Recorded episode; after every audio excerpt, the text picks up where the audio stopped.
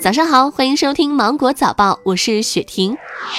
近期冷空气频繁来袭，预计今明两天一股新的冷空气将影响东北、内蒙古东部，局地降温在八度以上。预计本周湖南大部将维持晴朗少雨的天气格局，高温退出天气舞台。二十到二十一号受冷空气影响，省内最高气温降幅在四到六度，大家需要留意天气的变化。随着中秋假期的结束，市民外出旅游观光、探亲访友，人口流动加剧。对此，长沙市疾控中心提醒，到过登革热流行的国家或地区的市民，返回长沙的十四天内，应尽量的减少外出，降低蚊虫叮咬的机会。同时，如果出现了发热、骨头关节痛等疑似登革热的症状，应及时就诊。二零一九年，湖南卫生健康委计划在湖南省开展一万例口腔癌临床筛查，这也是国内首次针对地方肿瘤发病特点开展的癌症早期筛查项目。记者从湖南省肿瘤医院了解到，此次口腔癌筛查范围包括长沙市岳麓区、天心区、芙蓉区、雨花区、开福区、湘潭市雨湖区、月塘区以及岳阳市岳阳楼区。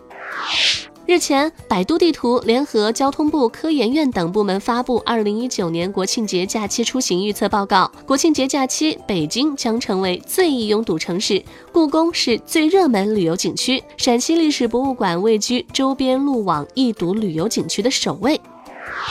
近日，沙特阿美主要石油设施被袭击，让本来陷入下行趋势的国际原油市场辗转飞起。各国原油期货市场周一开盘大涨，其中布伦特原油期货开盘一度大涨百分之十九，创下一九九一年以来的最大日内涨幅。而国内本周即将迎来调价窗口的成品油价格或将受到直接影响。机构预计，今天的二十四点，国内成品油价上调概率大增，或出现两连涨。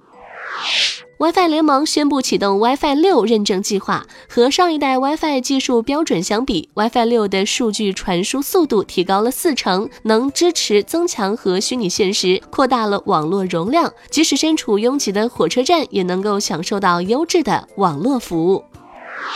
日前，秦始皇兵马俑展在泰国曼谷开幕，这也是秦兵马俑首次亮相泰国。展览将持续到十二月十五号。泰国文化部预计将至少有二十万人前来参观。当地时间九月十六号，印尼巴厘岛恶魔眼泪关闭的第二天，一小船倾覆，致两死一伤，死者为两名外国游客，船长重伤。八月份曾发生三名游客死亡事件，其中中国公民一死多伤。中国驻印尼登巴萨总领馆日前决定暂不安排中国游客前往。韩国农林畜产食品省十七号证实，该省在对坡州市一养猪场异常死亡的五头猪进行调查后，确认了其死因是非洲猪瘟。据称，该养猪场将扑杀三千九百五十头猪。为了防止疫情扩散，韩国农林畜产食品省还将采取紧急措施，暂时禁止从京畿道出货。好了，那今天的新闻就到这里。我是精英九五电台的雪婷，祝你度过美好的一天，明早见。